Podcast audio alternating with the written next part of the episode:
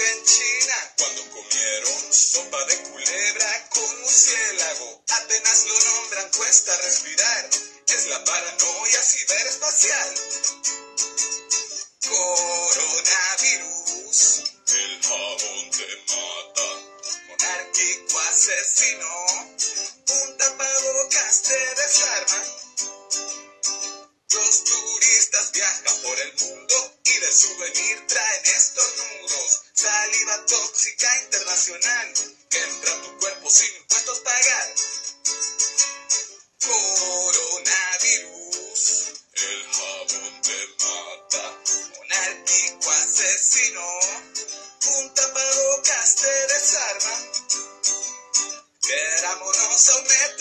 hasta que la pandemia sea erradicada. Si a los animalitos nos comemos, se vengarán volviéndose veneno. Coronavirus, el jabón te mata. Monárquico asesino, un tapabocas te desarma. Coronavirus, el jabón te mata. Monárquico asesino, un tapabocas te desarma.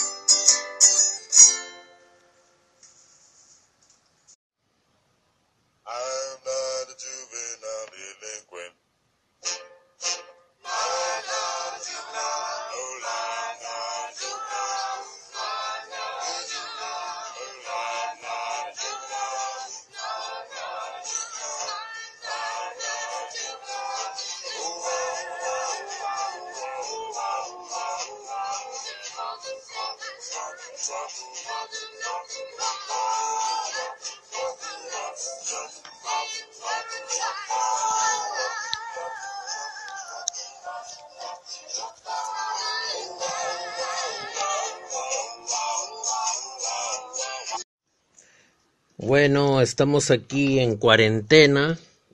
Oye, qué fea cuarentena, ¿no? Eh, estoy acá con mi amigo Ronnie Tobar de Chile. Él es historietista, dibujante de cómics. Eh, es una persona muy artística. Eh, yo pues tengo el orgullo de conocerlo. eh, nos conocimos más por internet, ¿no, Ronnie? Ronnie, ¿estás ahí? ¿Aló? Aló. Gisela. Aló, pata, ¿cómo estás? Hola, estamos. Ronnie, ¿qué tal? Pucha, que... Un Oye, saludo a los patas ahí de Perú, de mi parte, y, y no me abucheen por ser chileno, por favor.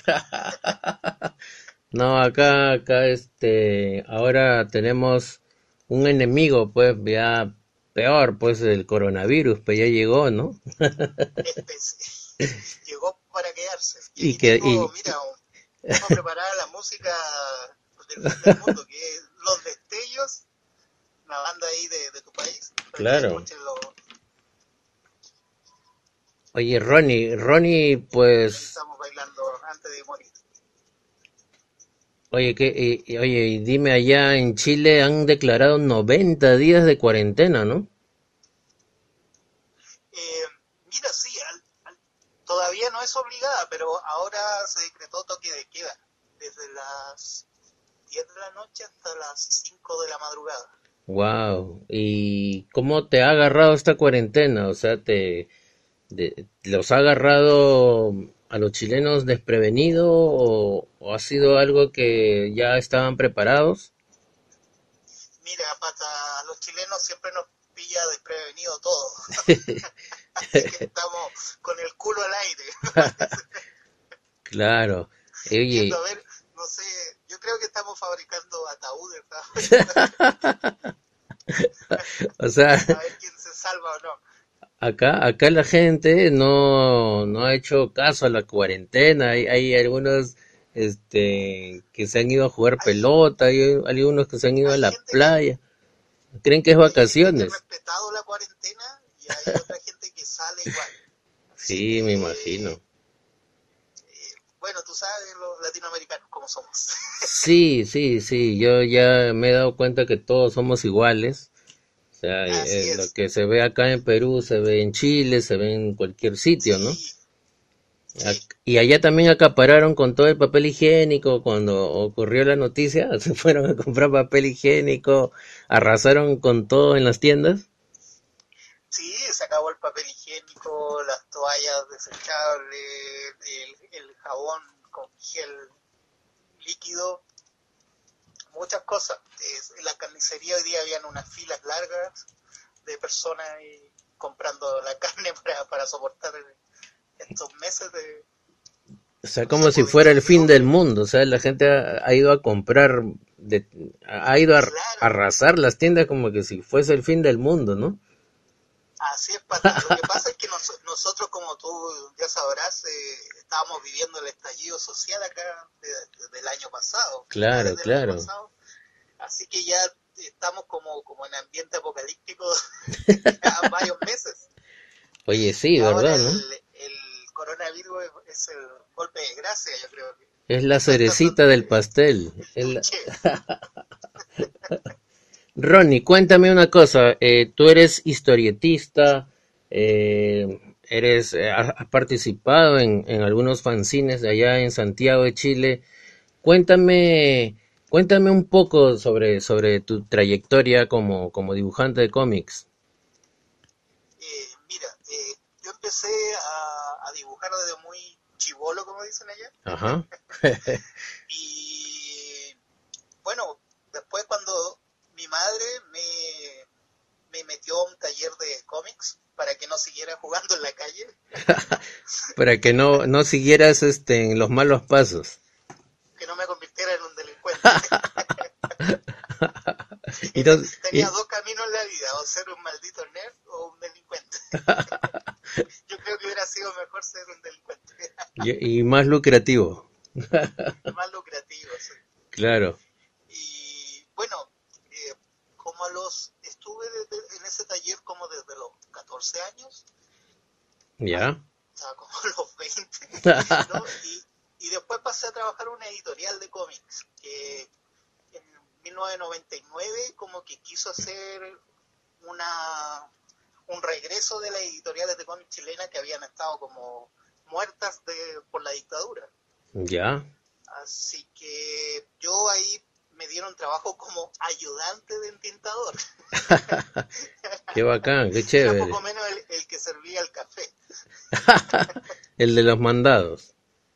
Sí, yo tenía como 18 Claro. años. Ya. Y- pero no, me sirvió la experiencia. Todavía tengo, conservo amigos de, de esa época. Qué bueno. Todavía lo- los mismos amigos que estaban en, en aquel taller, en aquel, en aquella época. Así es, sí, hay algunos que ya son dibujantes reconocidos. Y otros se han suicidado. De, de ese trabajo nosotros no duró mucho la editorial, porque tú sabes que el cómic aquí en Sudamérica no, no da mucho dinero. ¿no? Claro, es verdad. Claro, y claro. la coincidencia de que en ese tiempo empezaron a, a llegar los cómics americanos de nuevo, publicados por la editorial Perfil Argentina. Ya. No sé si recuerdas que pues, llegaron, no, no sé, Batman, Superman, Claro, de claro. la Justicia, todo eso, y como que era como una competencia muy fuerte.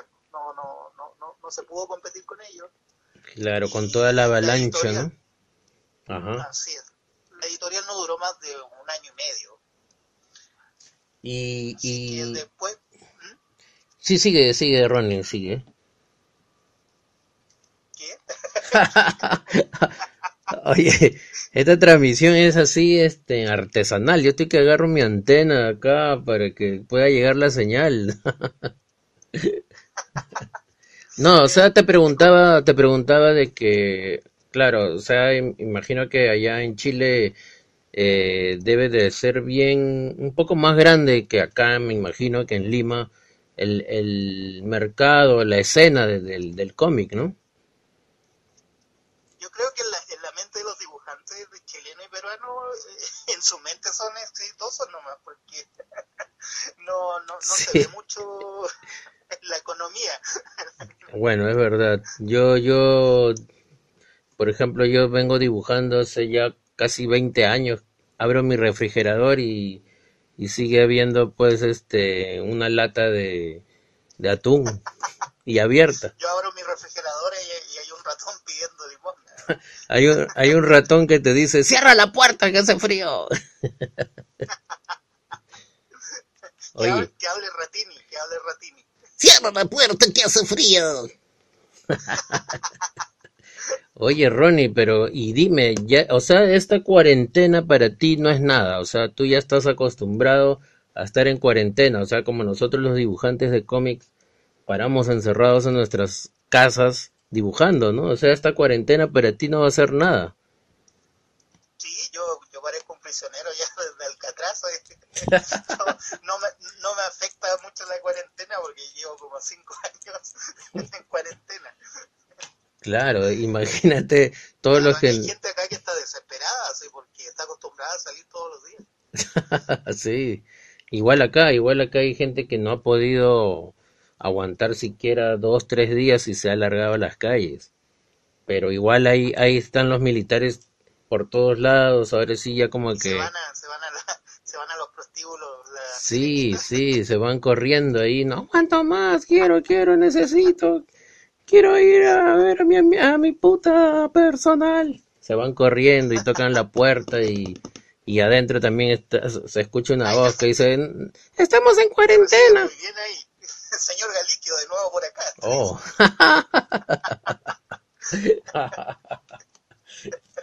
Oye, y dime una cosa, Ronnie, eh, eh, volviendo al tema de los cómics, eh, eh, tú has sacado, estás dirigiendo un fanzine muy, muy bacán, bien chévere, eh, llamado Chuflay. Cuéntame un poco de Chuflay, Ronnie.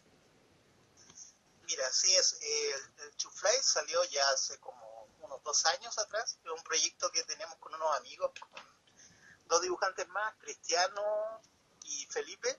Claro, se agregó una, una amiga editora que se llama. Constanza y también tenemos una estrella invitada que se llama David Galicia. Oh. Oye, pero eh, a ese huevón sí le, le puedes pagar con, con este, con chicles, cigarros, cerveza. Te sale, te sale barato. Con una entrada, con un año gratis de la sirenita. Sí, sí, o a la anaconda. Oye, y, o sea, aquí, aquí sí yo he llegado a conocer a Cristiano, un gran tipo, lo llegué a conocer, eh, lamentablemente conversamos poco tiempo cuando vino él acá a Lima y más o menos me había comentado de Chuflay. Sí, Inclusive él, él me regaló un- el, el número uno, el número dos también, y me encantó, me encantó mucho, me encantó mucho lo que había, lo que había visto dentro de, de Chuflay, mucha dinámica, mucha, mucha gráfica y, y muy, muy profesional. Me encanta mucho tu Gracias, trabajo, Ronnie, de verdad, no es porque seas mi pata, pero me Igualmente, encanta, me mucho tu, tu encanta, me encanta tu estilo clásico y bueno, los, los, En este momento viene el- el- la escena porno gay, sí, un poco más. adularnos los dos. Sí, la- esa es la, la parte del, de lo que nos tiramos flores. Sí. Pero, pero igual, eh, bueno, eh, llegué a conocer a Cristiano y que es todo un personaje allá en Santiago, ¿verdad? De la escena, de la escena under.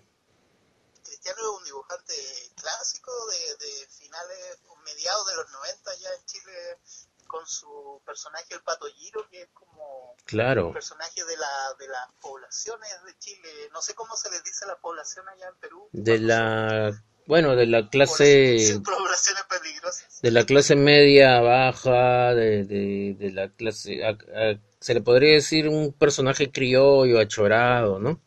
Acá a, a los pillines, ¿no?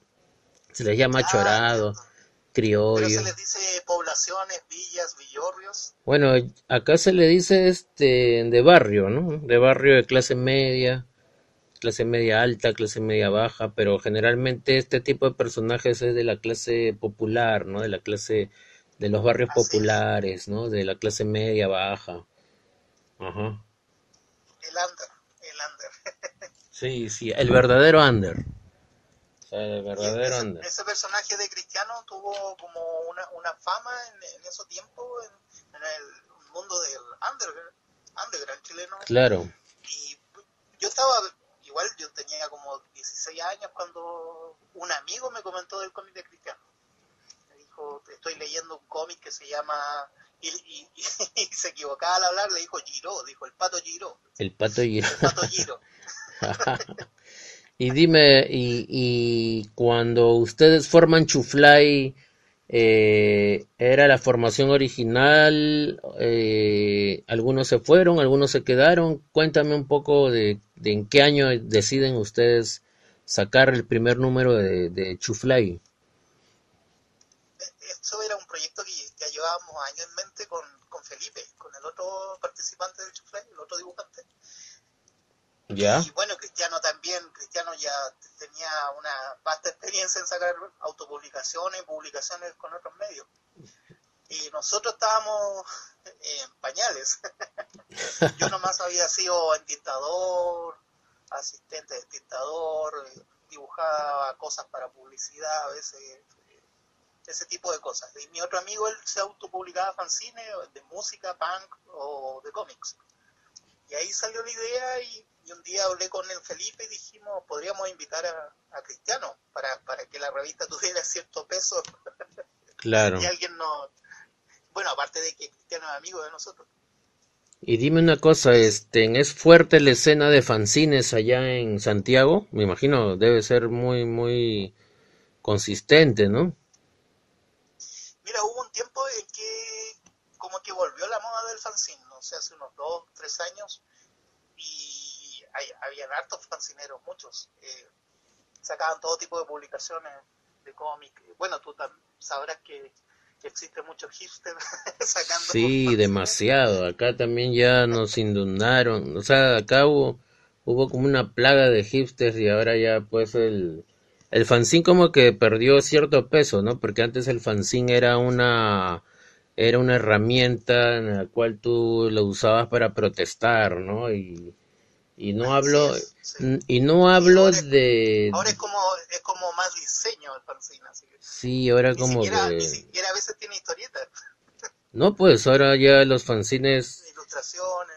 Los fanzines originalmente nacieron siendo historietas, ¿no? Pero ya a mediados de los 70, cuando hubo esta explosión del, del punk, ya los fanzines ya no hablaban de cómics, sino también hablaban de- del rock, ¿no? De muchas cosas, de la sociedad y todo eso, ¿no? O sea, era como, o sea, yo creo que el fanzine en los 70 con esta oleada del punk se volvió como una herramienta de protesta, ¿no? Y, y también este de que dio paso a innumerables autores, ¿no? Como Bukowski, por ejemplo, que, que empezó haciendo fanzines, o Robert Crumb, por ejemplo, ¿no? Así es. Eh, mira, en el caso de, de nosotros, eh, teníamos la idea de, de volver como al, al cómic antiguo, como tipo revista donde, donde se mostraban varios autores, que Ya. ya como acá estaba desapareciendo, porque está de moda las novelas gráficas, los fanzines hipster, y ya Claro. el cómic como, como eh, narrativa, como una aventura, como la historieta clásica, como que estaba pasando un poco el olvido. Nosotros que queríamos rescatar esa idea y, y que volviera a ser todo bien artesanal, tratar de hacerlo casi todo a mano. Claro, claro. O sea, Como hay era un fanzine antiguamente. Ajá, claro, los fanzines eh, originalmente eran pues este pegar Fotocopias. y fotocopiar, ¿no? O sea, no, no era pues nada editado, no existía pues la... No, no intervenía lo digital ni, ni tampoco intervenía pues No, el, era, era como un una collage. imprenta, de- claro, era como un... fotocopiadora. Ajá, claro, igual, igual esos fanzines eran los más eh, artesanales y a la vez los más artísticos también, ¿no? Ya cuando se, se vino con fuerza todo lo digital, pues como que dejó un poco ese feeling, ¿no? Ese feeling de, de las cosas hechas a mano totalmente. por supuesto, como, como, que el, el computador de, de pasar a ser una ayuda, pasó a hacer el trabajo completo. Sí, y hasta a veces hasta arruinaba un poco el, el, el fanzine, ¿no? Me- hablando desde el punto de vista del cómic, ¿no? Que, que generalmente se veía en, en, en fanzines. Dime, Ronnie, y, y e igual, e igual me imagino que como aquí, pues lo- los eventos de, de fanzines eh, son esporádicos, ¿crees que ahora hay más? ¿Cómo, cómo ves la escena en Chile con respecto a eso? Mira, en este momento, lo, antes de que pasara, no sé, por la crisis social acá en Chile, eh, eran los típicos eventos de cómics que también hay en Perú y en, no sé, por esos que vienen la Comic Con que vienen de Estados Unidos, eran Claro. como unas versiones, unas versiones tercermundistas que se hacían acá, Claro, pero trata- tratando de que fuera muy parecido a los americanos, po, invitando actores de americanos, eh, claro. chicas chicas de cosplayer eh, y, y había muy poco de cómics Y, y sobre todo de autores chilenos, ¿no? O sea, más estaba lo, lo de afuera que, que lo de, lo de ustedes como autores, ¿no? Imagino. por supuesto mu- muchos autores chilenos optaron por, por trabajar por, por internet no sé por, para afuera para Estados Unidos para Europa eh, dibujando cómic gringo o, o cómics digitales ese tipo de cosas O sea, también como, hay cómic nacional pero eh, no es tanto claro. yo, porque tampoco conozco tanto ahora el, el ambiente que hay ahora. Ya soy de la vieja generación. Oye, este, te cuento que nosotros, bueno, aquí en Chile, digo, aquí, aquí en Chile, digo, aquí en Perú, ya me estoy yendo a Chile ya. Aquí en. Antipatriota, me van a gritar ahora, me van a putear. Bueno, igual aquí, como te conté, como tuvimos la oportunidad de hablar anteriormente eh, por WhatsApp, te conté pues de Condorito, pues, ¿no? Nosotros a Condorito, o sea, los de mi generación, no, no los de generación de ahora, de los millennials, que están en otra nota, ¿no? Que están este pensando en lo suyo, en la tecnología, ¿no? Hablo, hablo de mi generación que, Sí, son completamente diferentes. por ejemplo, a Condorito nosotros lo queremos tanto que, que más parece peruano que chileno. Y es más, cuando salió la película de Condorito, lo- la animación se hizo acá en Perú, totalmente. Eh, dime una cosa, yo igual, este, te, te comento esto porque aquí Condorito todavía se sigue vendiendo en las librerías, se sigue vendiendo en los kioscos, siguen saliendo los tomos de oro, de colección. Eh, Condorito después aquí marcó, mm, creo que uno de los personajes latinoamericanos que ha calado mucho aquí en, en el Perú. Bueno, el otro personaje es Mafalda, pero pero él- yo Sí, yo yo supuesto. siento yo siento como que Condorito era más del pueblo y Mafalda era más de la gente pituca. ¿Entiendes? Al, princi- al principio Condorito era como bien del pueblo, pero ahora es como propiedad de Televisa y es como un Sí, sí, ya vendieron los derechos, pues, ¿no? Ya creo que es eh, una una marca Sí, ya lo- que, que pertenece a No sé si ya llegaron los primeros números de, de Condorito, porque en los primeros Condoritos que aparecieron acá en Chile salían en una revista que se llamaba OK. Claro, y se publicaba una o dos páginas acá de Condorito. Y esas Aquí- páginas después fueron compiladas en el primer libro de Condorito. ya qué bacán. empezó a salir la revista Condorito, que no sé cada cuántos meses salía. Eso, eso yo creo que mediados de los 50. Igual los 50. aquí, aquí yo que tengo uso de razón, ya existían los cómics de Condorito desde la época de los 70 más o menos. No, no, no estoy seguro, pero los cómics de Pepo ya llegaban ya antes, ¿no? Porque Pepo era pues un, un dibujante que ya tenía una trayectoria antes de Condorito, ¿no? Sí, por supuesto, tra- trabajaba, aparte de, de publicidad, también en, en otro tipo de revista, como la que te digo, la revista OK, en una revista deportiva que se llamaba Barrabases, Claro. que creo que también llegó a Perú. Sí, pero sí, antes era llegó. como, eh, Barrabás, la que llegó a Perú, yo creo que era como la pura historia de los futbolistas. Antes traía varias historias. Mm, Y sí. a veces venían, venían historietas de Pepo. Claro. Que eran generalmente chistes de una página, ¿no? O, eh, dibujos de Así una es. sola, o de, de dos, tres, bueno, de una, generalmente de una sola página eran, ¿no? como tiras cómicas. Claro. Y, Y tam- también trabajaba en una revista que, que se llamaba El Pingüino, que era como más para adultos, venían como fotos de mujeres semidesnudas. y ahí también entre medio venían páginas de algunos cómics de Pepo, de otros dibujantes de la época de Chile. Y casi siempre las portadas eran de Pepo, de la revista Pingüino. Qué Si pueden ahí googlear, pongan Pepo y Pingüino y sale una portada en acuarela. sí, sí, era maravilloso porque todo era mano, ¿no? Inclusive el, el color. Sí, Eh, con pincel. Era, era increíble el trabajo. Bueno, era la época en que pues era totalmente artístico todo, ¿no? Eh, y acá, como te decía, pues queremos tanto a Condorito que, que ya hasta salen en, en estas este, loterías así, tipo de, de el premio mayor, ¿no? Con la imagen de Condorito, salen este, así las, las famosas tarjetitas para raspar, para ver si te ganas algún premio con, con las caras de, con las caras de Condorito. Sí, sí, o sea, inclusive cuando acá hubo un diario muy popular La, que, la revista con él también llegó. ¿eh? claro, acá la revista Coné, o sea, Coné era pues el, el sobrino de Condorito que a- a- era tan famoso que ya tenía su propia revista, ¿no? Sí, sí, todavía. Acá un diario muy popular, Hace, hace un par de años en Chile, no sé si el año pasado o hace dos años, se dejó de publicar acá Condorito en, en papel.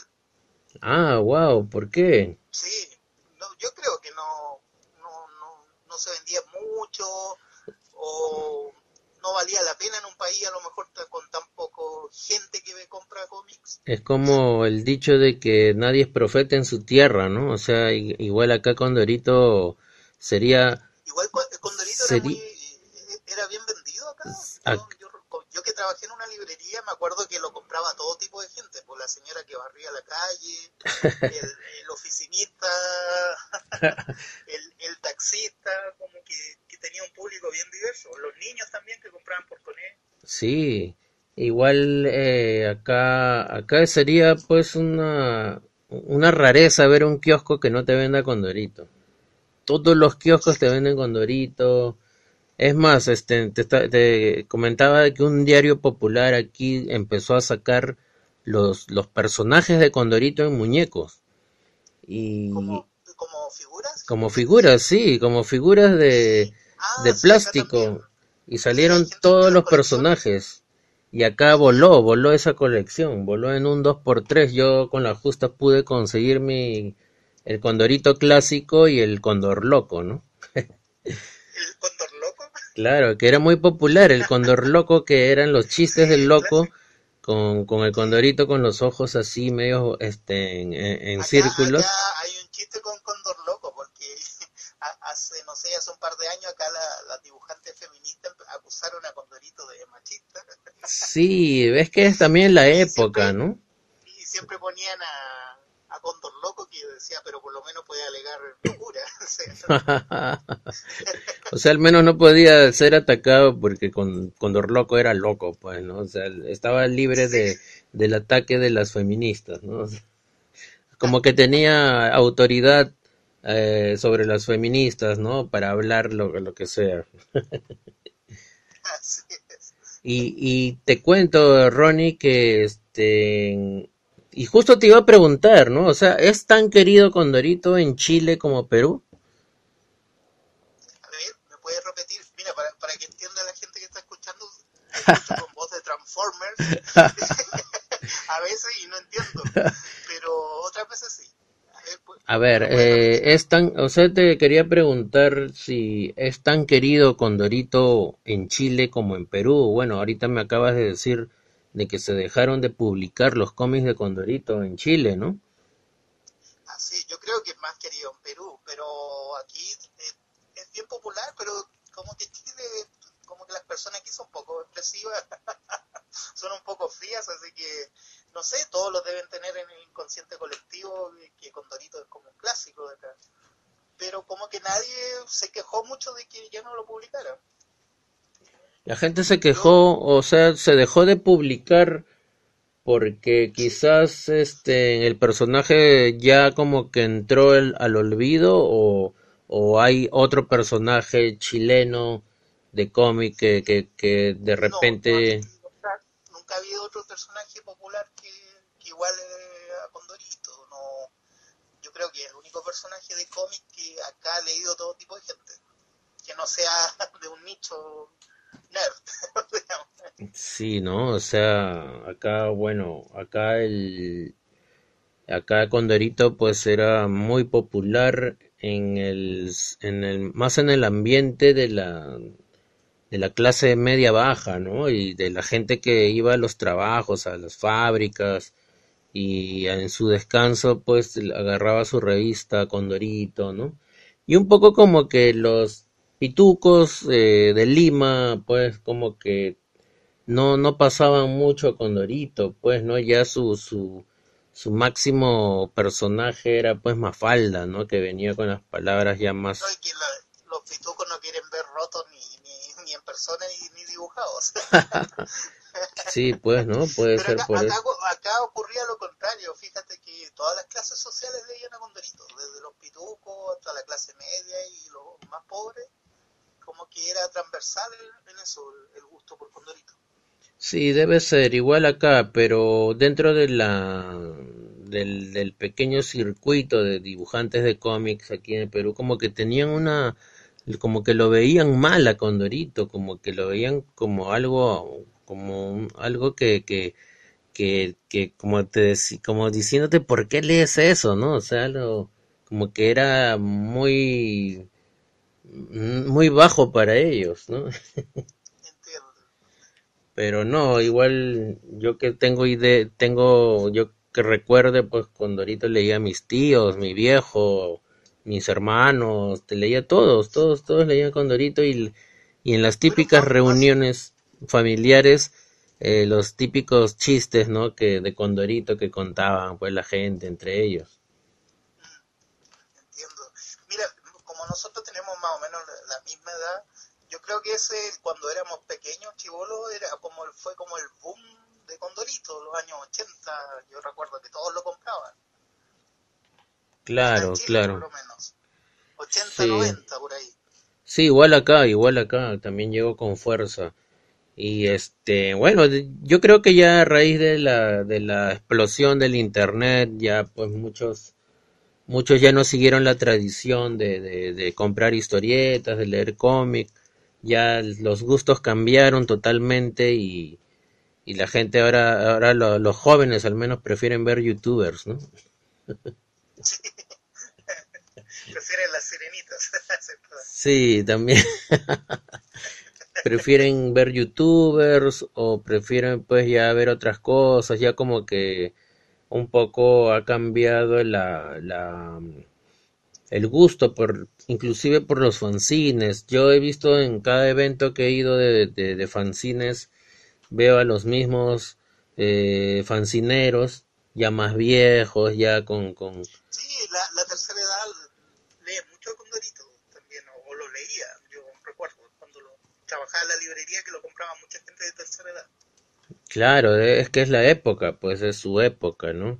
Pero yo digo de los jóvenes de ahora, ya como que se ha perdido un poco la, inclusive el, el hacer fanzines. Yo ya no veo gente joven haciendo fanzines. Más bien ya para ellos es una rareza hacer fanzines, ¿no? Habiendo ya tanta tecnología, ¿no? Este, ahora quieren hacer podcast, quieren hacer YouTube. Ya, ya la, Claro, los, quieren, quieren, eh, quieren ser estrellas ellos antes de que, su trabajo. Sí, sí, es verdad. Y ya se ha perdido esa, esa eh, tradición, se podría decir, ¿no? Y ahora lo- hasta los mismos fanzineros que, que, que participan en las ferias de fanzines son los mismos. Ya están más viejos, ya están más barrigones, más calvos y siguen participando. Ya, ya no son, ya no, igual de pobres. pero igual de pobres, ya no tienen 20 años, ya tienen ya casi 50 años, pero siguen así vendiendo fanzines. ¿Ocurre también en Chile eso? O sea, de que no ha habido una explosión de, de jóvenes. Sí, ocurre en Chile eso, de que no ha habido una tradición de que siga, a, a por ejemplo, los de nuestra generación. Eh, no, hay eh, muchos jóvenes que, que hacen fanzines, eh, que, que adoptaron ese, ese modo de, de expresarse y también de, de autopublicarse, porque es más barato, no, no hay muchas editoriales que publiquen cómics acá y, y si los publican tienen que ser en formato libro o de gente más conocida, pero casi todos empiezan con ahora no sé, pues está Instagram para subir los cómics digitales, pero mucha gente que lee esos cómics después quiere igual tenerlos en papel. Hacen un, un compilado y los venden en alguna feria de fanzino. Claro, claro. Igual, igual la gente todavía quiere lo físico, quiere, quiere palpar, quiere sentir, ¿no? Pero Sí, todavía hay, hay público para, para el fanzine. Y, y la gente joven también le, gusta. Lo que pasa es que, que a lo mejor hubo un tiempo que no, no, no, no lo conocían. Por la edad no conocían y después como en redes sociales fueron viendo que gente subía cómics. Ahí como que se enteraron más de que, oye, esto se puede también vender en papel, eh, se puede coleccionar, se, se pueden hacer compilados. Claro. Igual eh, hay, hay gente joven que, que todavía está con esta, con este feeling, ¿no? Yo, eh, yo pues siento que son más coleccionistas, más gente que, que quiere también dibujar o que dibuja y, y gente que quiere pues un poco de, de salir de, la, de lo cotidiano y, y encontrar un fanzine, ¿no? Ver algo que, que les parece una rareza, algo coleccionable y van a las ferias a comprarlo, ¿no? Yo creo que igual, igual, bueno, acá yo no he visto muchos jóvenes interesados a, a hacer historietas o, o a hacer fanzines, ¿no? Más veo gente joven que hace, que quiere hacer youtuber. Ve- Veo gente joven que quiere hacer youtuber o quiere hacer podcast, así como yo. Y pues hay, hay mu- muchos eh, medios de, expresarse ahora que en el tiempo de nosotros no había. no había, pues por eso que, que en, e- en, bueno, en nuestra época no, no existía pues este en algún medio para podernos expresar nosotros, que era solamente el papel, pero Solamente el papel y alguna feria de cómics donde veías a las mismas personas siempre.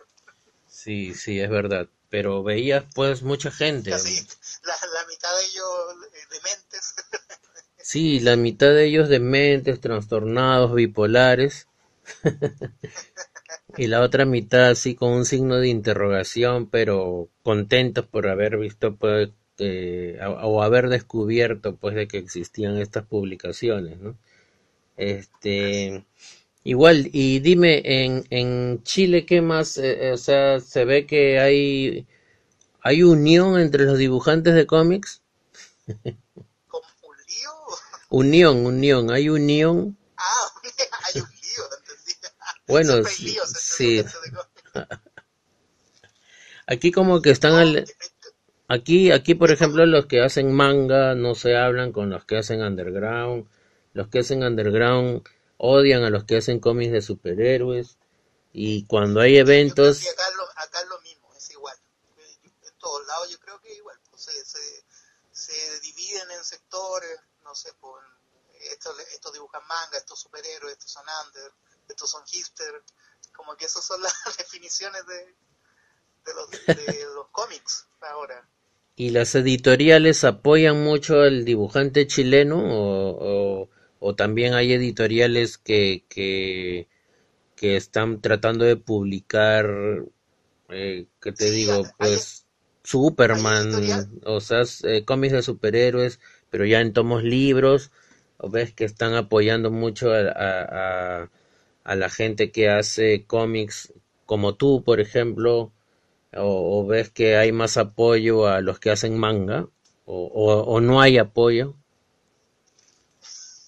en realidad no hay mucho apoyo. Yo, yo creo que la, la, la misma gente que lee cómics ahí elige que, que apoyar. No sé, pues hay gente joven acá que,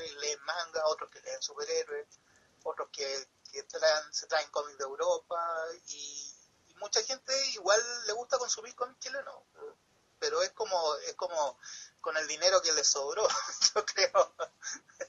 ¿Quién es el, quién crees tú que sea el autor chileno ahora que, que la esté rompiendo en las editoriales, que, o que siempre hablan de esa persona y, y que está publicando libros? ¿Quién, ¿Quién es el autor chileno ahora en estos momentos? ¿Un autor que sea conocido ahora? Ajá, entre ustedes. Bueno, yo conozco a, a algunas autoras chilenas eh, que, que han llegado aquí, han publicado, han, eh, perdón, han, han llegado a las ferias aquí y han traído sus libros que han publicado en Chile. Y Sí, no, sí, hay algunos autores, pero yo no los conozco a todos y, y muchos son pitucos, así que no los voy a conocer nunca. Bueno, igual, igual aquí, bueno, no, yo, bueno, yo no soy pituco, pero he podido publicar, algo- hay algunos que me creen pituco, pero si supieran que vivo al lado de, las ratas, no lo creerían. Eh, pero sí, me imagino que debe haber, debe ser como acá, ¿no? Que la, no hay mucho apoyo editorial para los dibujantes de cómics, ¿no? Y que por eso que, que ya el artista, el artista trata de autopublicarse, pues, con estos fanzines, ¿no? Yo- acá pasó, no sé, hubo un tiempo que cuando empezaron, no sé, las redes sociales con Facebook y esas cosas, hubo gente que publicó ahí sus cómics y después algunas editoriales, como vieron que tenían muchas visitas, le ofrecieron publicarlos. Pero casi siempre los tratos no eran muy buenos, así como ya te publico un libro, te pago este dinero, pero que no era mucho y, y como que ese dinero era por un año y tú no podías publicar esos cómics en otros lados. Así que en realidad era como que, que tu trabajo quedaba ahí un poco estancado en Claro. un libro que quizás pocos compraban, a lo mejor era mejor seguir publicando en Facebook. Sí, ¿tú crees que, claro, o sea, cuando hay ese tipo de tratos, pues es lamentable, ¿no? Porque no puedes tú publicar por otro lado, de repente hay bajo un contrato o algo ocurre de que no puedes tú darle la exclusividad a otros, ¿no? Y, estar con esta editorial hasta que vendan el último, el último libro. Así es, sí. sí. Y bueno, mucha gente hizo eso, a algunos les fue mejor que a otros, que algunos acá en Chile siguen publicando de esa forma, en libros, porque como te decía, acá se dio más lo de la novela gráfica, porque es más fácil de vender, pues no, no tienes que tratar con los kioscos, solo se venden en librerías, y pero pocos pueden acceder a eso, a, veces ganándose, ganándose algún fondo del gobierno, eh, pero hay muchos, eh, participan mucho ahí, pues no, no gana uno, dos, tres personas, pero de, de 100 o 200. ¿Y tú crees? Hay, hay mucha movida en Santiago y, y en todo Chile, me imagino, ¿no? ¿Qué? Hay, hay mucha movida fancinera, digo, en, en Santiago y en todo Chile. Fancinera. Sí, Eh, sí, sí, en varias ciudades de acá, eh, Concepción, Valparaíso, Santiago, ot- otras regiones también de Chile, todos tienen su, su, sus revistas, sus fanzines, su movimiento, pero es difícil ubicarlos a todos. Eh, claro, me como no hay, imagino. no hay ferias eh, de cómic así muy grandes acá en Chile, y cuando son grandes son para atraer a artistas extranjeros o, o cosplayers. Las no hay típicas de cosplayers. encuentro, sí, pues no hay, no hay como un lugar de encuentro de los dibujantes chilenos acá. Eh, ¿crees Más, que, más que en las redes sociales, es como que ahí todos se conocen. Y hablando de redes sociales, ¿crees que es el, el medio más eh, adecuado ahora? Ah, yo recuerdo que, que antes yo me quejaba de, de la falta de espacios para poder publicar un cómic, ¿no? Pero ahora con esto de las redes sociales, tú publicas y creo que llegas a muchas más personas que, que si publicarías un fanzine, ¿no? Sí, no, es, es mucho más, es- lo encuentro bueno ahora porque, bueno, no, no en el sentido de que te vean en digital, porque a mí siempre me, me ha gustado el papel, leer los cómics en papel, verlos, ver los dibujos, las tintas, pero por otro lado en, en internet eh, te conocen en partes que a lo mejor uno no- nunca pensó que te iban a ver, pues no sé, de repente a mí me postean polacos, dibujos coreanos, japoneses. Sí, pues, ¿no? Es increíble. Claro, es, es como raro eso, porque acá igual se abrió un mundo nuevo, yo creo, para que las nuevas generaciones aprovechen eso. Sí, pues, ¿no? Es, es lo, lo, lo- la, la herramienta que nos ha servido a nosotros eh, para, para que nos conozca más gente, ¿no? Y también nosotros conocer más gente. Eh, ha Por sido, supuesto, o sea, yo, yo te conocí a ti por, por las redes claro, nos conocimos por redes sociales, y- mira y que. Cristian- y porque Cristiano me había comentado de ti prestó tu libro, Barrunto, que, que aprovecho de decir que es muy bueno.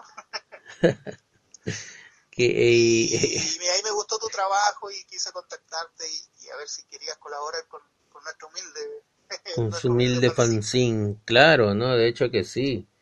Yo, yo igual, este, mm, por lo que veo, claro, o sea, si no hubiera existido las redes sociales, no nos hubiéramos conocido. Igual, así No, como, yo no creo que nu- nunca nos hubiéramos conocido. claro, ¿no? Pero es que importante es, ¿no? O sea, igual más que nada para nosotros, para publicar nuestros, nuestros trabajos, ¿no? Al menos tú que eres muy activo en Instagram. He visto que eres muy... muy, muy, este, más activo que en Facebook, que, que lo eres en Instagram, ¿no? Sí, como que me, como que ahora he estado publicando, subiendo más dibujos a Instagram porque he visto una mayor recepción a, mi trabajo. Eh, y como yo no, no, es que dibuje mucho, tampoco puedo hacer muchas historietas ni con suerte puedo publicar a veces seis páginas en, un número, en, en el Chufly. Y pero igual he visto que es, es una, que el Instagram funciona muchísimo más que en Facebook, ¿no? Sí, eh, para mí sí. Eh, Igual yo recién hoy día volví a Facebook, pero desde que estaba yo antes no, no era tanta, la recepción era, era más de, de- de mi mismo país, Claro, pero nada, pero ahora es como mucha gente de diferentes partes del mundo. claro, y eso es lo, lo chévere, ¿no? Que de, del, del internet, ¿no? Que puedes publicar y, y que te vean todos de, de varios sitios que tú no imaginabas, ¿no? Así, y también ver trabajo de otros dibujantes, porque uno Claro, claro, esa es la idea. conocer así, muy, Y, muy, buena, muy buenos trabajos que, que uno ve a veces. y dime una cosa, este, de hecho, tú dibujas eh, cómics, pero como todo dibujante de cómics, te gustan las películas. Que dibujo cómics y qué más. Oye, no llega bien la señal, pero te hago otra vez la pregunta, o sea, te, como, Que a- a- como a todo, veces se te escucha como Stephen Hopkins. cuando ya está con cáncer. Sí. No, o sea, te, te preguntaba que te gustan mucho las películas, te gusta mucho el cine también. Te gusta mucho el cine, las películas. Es que no, la última parte no la entiendo, por favor, la puedes repetir. No, o sea, problemas con la, con la señal internacional. sí, la señal un poco que está fallando. Eh, no, te preguntaba si te gustan las, las películas, de hecho que sí. Sí, me, me gusta mucho el, el- el cine, soy un poco cinéfilo y, y también las historietas clásicas. So- Mira, me gustan los cómics clásicos y, la- y las películas clásicas.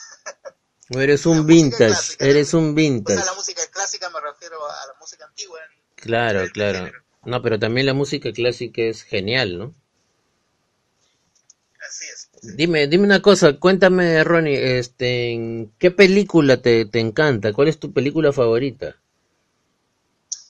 Uy, O sea, como, como cinéfilo es muy difícil esa pregunta. Sí, porque son eso es muy muchas. difícil. Dame Son tus tres muchas, ¿no? películas favoritas ya, tres películas que te gustan.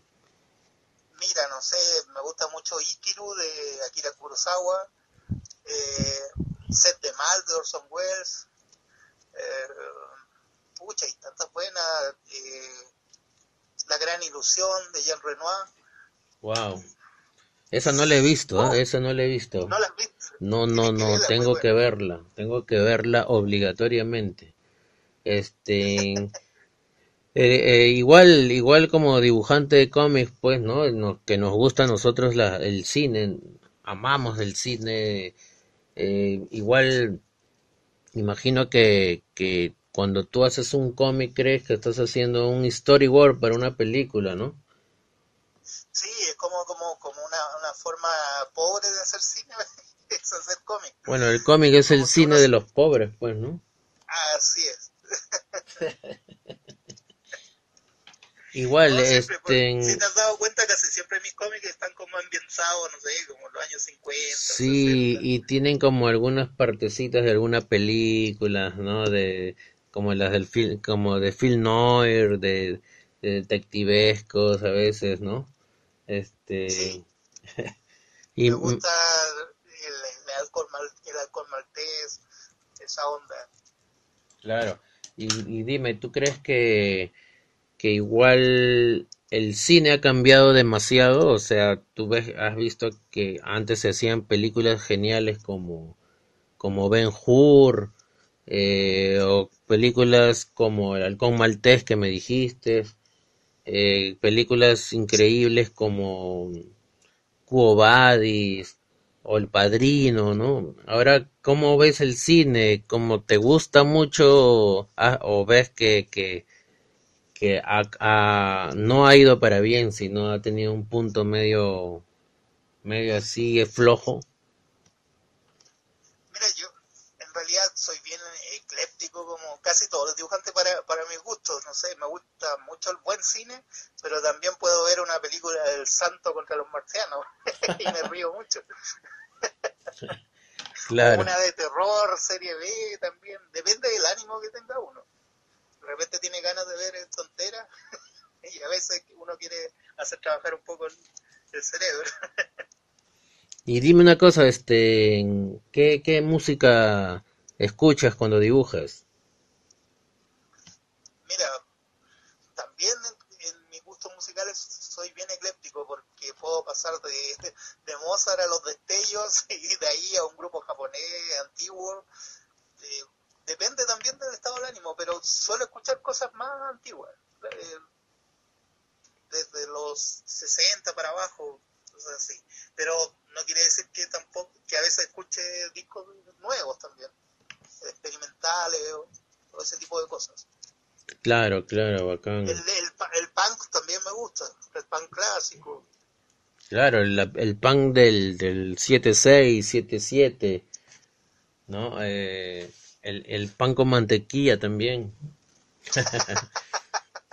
Llegó, lle- acá, acá llegó este, en los ochentas, pues, eh, los prisioneros, ¿no? Y, y justo llega en un momento en que, en que en el, en el Perú, pues, surgía el, el, la movida subterránea y los prisioneros marcaron época aquí porque venían con todas las letras en contra del sistema y en contra de lo que hasta ahora pues nos sigue jodiendo, ¿no? Como latinoamericanos. Así no, aquí, aquí los, los prisioneros también fueron bien importantes a mediados de los 80 y, y es, es raro su, su origen, el primer disco de ellos se lo publicaron en, una disquería de unos pitucos de acá de Chile. Sí, sí, claro. Vi- llegué a ver un poco el, el, el, el- la serie de televisión que salió, ¿no? Que, que se llamó, bueno, La Voz de los 80, si no me equivoco, o...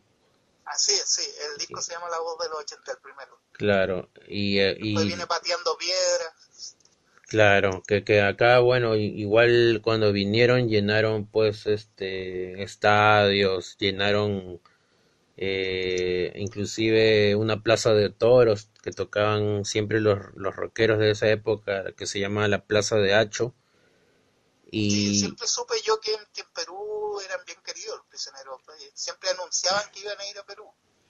Sí, marcaron, bueno, justo llegaron en un momento en que acá pues había una explosión musical, ¿no? Y, y llegaron ellos pues con sus letras que, que realmente te decían muchas cosas, ¿no? Sí, era una, una música al principio bien influenciada como, como eh, onda de Clash, después se puso un poco New Order. Claro, claro, Tenía tenían esa bien- época bien de... Claro, era la época del New Wave también, pues, ¿no? Eh, y la música allá en Chile, ¿cómo está? O sea, ¿qué, qué ahora se escucha aparte de la, la, la Furcade, creo? Eh, yo estoy bien desconectado del movimiento de música chilena ahora porque o ahora hay mucho hipster haciendo música. Y me imagino que deben de haber muchísimas bandas. Hay mucho hipster y yo lo encuentro muy como aburrido y, y, y lo otro es como reggaetón. Como, Sí, No hay mucho oye, oye, mu- mucho reggaetón escuchan allá, ¿no? Porque en todos los festivales de Viña del Mar he visto que invitan a los reggaetoneros, a los reggaetoneros, ¿no? Y, y se llena y la gente va a verlos. O sea, veo que, que hay mucho reggaetón, escuchan mucho reggaetón en Chile, ¿no? bueno, puedes ver que esa es una de, los, de, de las tragedias de la dictadura, Sí, ¿no? la educación. Bueno, acá, acá en Perú es distinto, o sea, en el sentido de que hay más di- eh, diversidad de música. Por ejemplo, la cumbia jala mucha gente, mucha gente, o sea, muchos festivales de cumbia, tú puedes ver pues Sí, los, lo- los locales llenos, después los, los eventos de folclore también llenos, ¿no? Ves eh, por ahí un evento de salsa, hay gente, ¿no? Ves igual reggaetón y hay gente también, ¿no? Pero, pero, Pero tienen más variedad. ¿no? sí, o sea, hay más variedad en el sentido de que tú estás en un carro viajando y puedes estar escuchando, ponte los destellos, ¿no? ¿No? O sea, tenemos un poco esa suerte, ¿no? Pero me imagino que, que allá en Chile pues no hay esa pequeña suerte, ¿no? De, de, de, de variedad musical, me imagino, ¿no? Tienen también sus, sus costumbres, su música, pero, pero, Como te digo, igual estoy un poco desconectado de la música como juvenil de ahora de Chile, porque es más como un poco más pituca y no sé, pues hay algunos que son no sé, no sabría, bueno, está la Mon Laferte, claro. Acá vino, pues, ¿no? Acá vino, también tocó. Estaba, estaba de moda, pues, por lo que se sacó, pues, la- las tetas al aire, ¿no? Y todo su mensaje, pues, feminista, que realmente es respetable, pero se ha vuelto como un ícono, ¿no? O sea, ya cualquier cosa que haga ella es, es ya como, como el, el, el que toca las cosas y se convierte en oro, ¿no? Cualquier cosa que ella diga, boom, genera muchas vistas en las redes y polémicas, ¿no? Así es. Bueno, el... se me fue lo que te iba a decir. Tengo el Alzheimer me atacaba. Sí, disculpa, de repente me ibas a decir algo mucho más importante que la, la Mon Laferte, ¿no? No tengo mucho que decir de Mon Laferte, en realidad. Oye, Ronnie, Ronnie, ha sido pues para mí un gustazo enorme escucharte Igualmente, Pata. y no va a ser y no va a ser la, la única vez, ¿ah? Vamos a hacer un programa hablando de, de películas. Por supuesto, y ojalá podamos mejorar el- los micrófonos Sí, sobre para, todo para para, poder entender. para que no me escuches como Optimus Prime o, o este o como Porque un la voz como a los tres minutos. o como Steve Jobs King, ¿no? De- de- ya en su etapa de, A lo, de mejor, a lo mejor la gente que te decir, oye, pues este invitado un retardado, se demora mucho en responder. Pero porque estoy esperando que llegue el audio. Oye, Ronnie, eh, pero sí ha sido, ha sido un gustazo justo en estas épocas de cuarentena, ¿no? Eh, que, que ahora estamos, la última época del pero, pero espero que no, igual, igual vamos, apocalíptico. sí, vamos a hacer un programa más apocalíptico. Oye, Ronnie, dime, ¿qué, qué, qué aconsejas tú a, a- a- al, al chivolo que está haciendo cómics por primera vez? O, o qué le aconsejas a ese joven que quiere hacer historietas y que quiere quizás, no sé, sacar su propio fanzine? ¿Cree que, ¿Qué, qué, qué le recomiendo? lo primero que le aconsejo es que lea mucho eh, cómics clásicos y a los dibujantes clásicos, a los buenos, de los que realmente puede aprender algo. Que estudie mucho eso para, para que se enriquezca su dibujo y que si quiere sacar el proyecto y a lo mejor le, le, cuesta mucho sacarlo solo, trate de encontrar amigos como lo encontré yo para sacar proyectos juntos, fanzines, revistas, más o menos gente que tenga como su misma onda, las mismas ideas de, de ellos para, para dibujar. Genial, Ronnie. Oye, no va a ser la primera ni la última vez, ¿ah? Ya te, desde ahorita te estoy invitando para hacer un programa de películas. De hecho, creo que soy el único invitado que tiene. sí, es verdad. Nadie quiere hablar conmigo. Se van corriendo, se asustan. Dirán, ¿quién será este tarado? Dirán, pues, ¿no? Este, este retrasado Pero bueno, mental. pero yo todavía estoy esperando que, que hagamos el programa de cómo preparar la chicha peruana porque eso es uno de los grandes descubrimientos Oye, sí, que sí. he hecho este año cuando me mandaste la receta.